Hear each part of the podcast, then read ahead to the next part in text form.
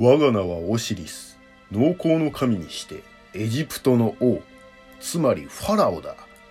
私が人々に穀物やブドウの作り方を教えたのだ。今年もたわわに作物が実っている。これもナイルの賜物だ。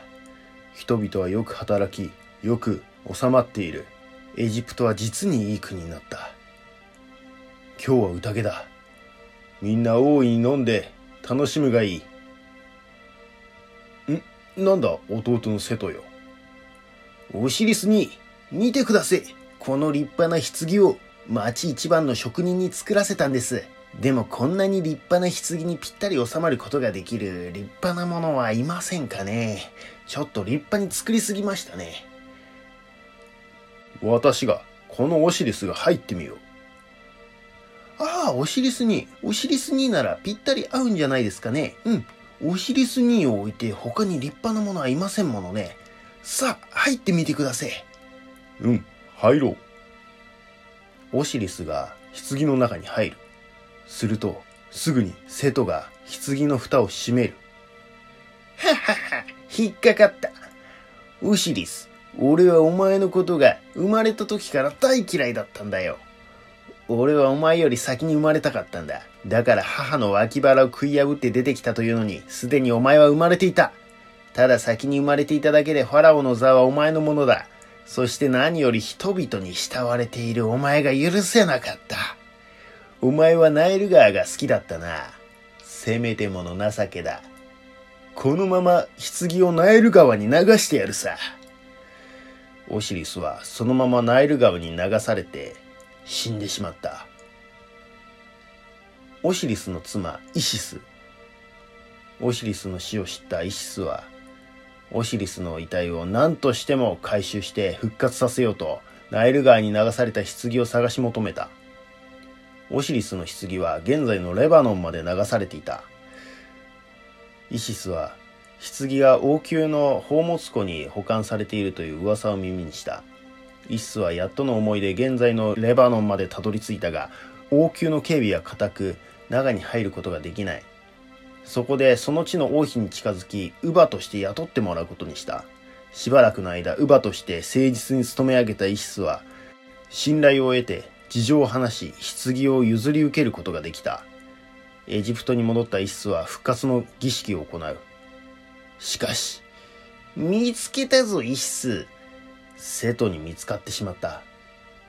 お、それはニックキオシリスの遺体じゃないか。まさか復活させようとしているのか？そうはさせん。バラバラにしてやる瀬戸はオシリスの体をバラバラにしてエジプト中の町に投げ捨ててしまった。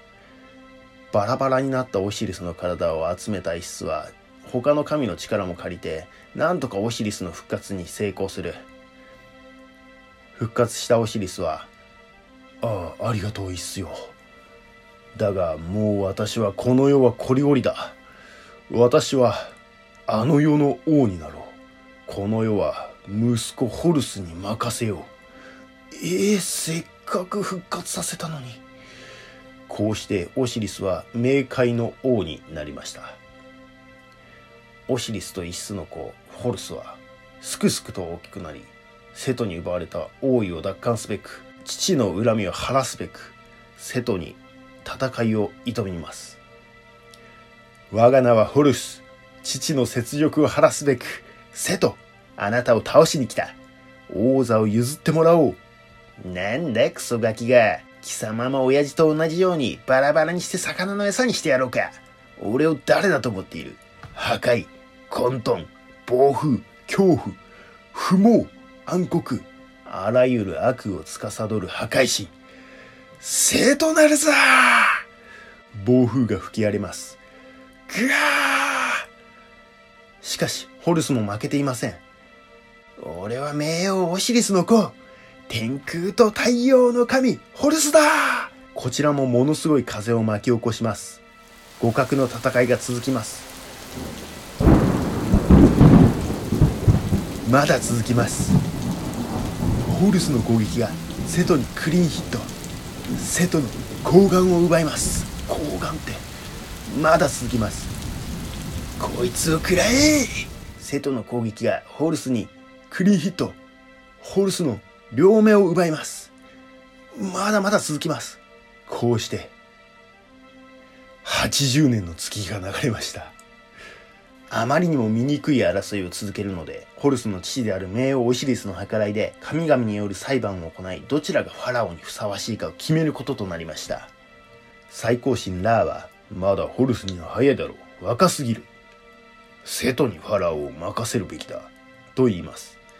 しかし他の神々は全員、いや、普通に考えてセトがないでしょ。やってることめちゃくちゃですよ。ちょっとラーさん何言っちゃってるんですか頭でも打ちましたセトはないでしょ、セトは。ということで圧倒的多数でホルスがファラオになることに決定しました。私最高神なんだが、こうして無事ファラオとなったホルス。目も治療してもらいファラオとして人々に尊敬される存在となった。以降、エジプトではファラオはホルスの化身として世を治めることになったのである。さあ、以上がエジプト神話の中の名王オシリスのお話でした。えー、いかがだったでしょうか？エジプト神話ってあまり体系化されてなくて都市によってストーリーがまちまちだったりするんであくまでもこの冥王オシリスの話も私がいろいろなストーリーを総合して作った話です。ですが本質からはずれてないと思います。多分このストーリーの本質はあのオシリスが冥王つまり冥界の王になったこと。そしてその息子のホルスがファラオになって以降のファラオはホルスの化身であると自称したことだと思います。ファラオは当時は神としてね民を治めてたんですね。ここはあのメソポタミアと若干違いますよね。メソポタミアは神ではなくてその代理人というか神官でしたもんね。ファラオは神なんですよね。そしてオシリスが冥界の王になったことで古代エジプト人の死生観が出来上がっていったと言われています。古代エジプト人は亡くなると全ての人間は死者の審判を受けると考えていました。42の神々による裁判みたいなものを行うそうです。行われるそうですその裁判長にあたるのが冥王オシリスなんですね。オシリスが死者に向かって「お前は生前罪を犯したか?」と問います。死者は「いや罪は犯してません」と答えます。否定の告白と呼ばれる儀式です。否定の告白が本当かどうかの吟味が始まります。死者の心臓が天秤に乗せられます。もう一方には真実の羽が乗せられています。潔白の場合は天秤が釣り合います。理想の楽園に入ることを許されるんですね。それあの釣り合う場合は。罪を犯していると心臓が重くなります。で傾いてしまうと。でその場で厳重アメミトという怪物によって心臓を食われてしまい死者は二度と蘇ることができなくなります。あの古代エジプトの人たちはこのような死生観を持ってるんで肉体に防腐処理をしてミイラにして肉体を保存します。まああの復活する可能性があるんで肉体を取っときましょうという感じですね。あのオシリスのセットからこう棺にね無理やり押し込められてイシスが復活の呪文で蘇らせたじゃないですか。あれがなんかこうこう復活神話復活の起源というかね死生観を表しているそうです。ちなみにミイラって15世紀とか16世紀の頃あのミイラを煎じて飲むと万病に効くと言われてあのヨーロッパでミイラ取りが流行って高値で売買されてたらしいですねそのミイラそのものが。それでミイラを取りに行った欲深い人間が生き倒れてミイラ取りがミイラになるってことが本当にあったとかなかったとかあっていうような話みたいです。あの江戸時代に日本にも輸入されていて本当に漢方薬としてそれなりに効果あったみたいですよ。あとミイラ作る時って鼻から脳みそかき出すんですって痛そうですよね普通に次回エジプト文明の詳しい説明をしますが少し触れておくとエジプト文明の最初期は上エジプトと下エジプトという地域に分かれていました。実は上エジプトと下エジプトでは信仰する神が違ったらしいんですね。で上エジプトではホルスを祀っていて下エジプトではセトを信仰していたそうです。だからオシリス神話はこう上下のエジプト上エジプトと下エジプトが統一されていく過程を描いたものなんじゃないかと言われています。以上エジプト神話ファラオの誕生でした。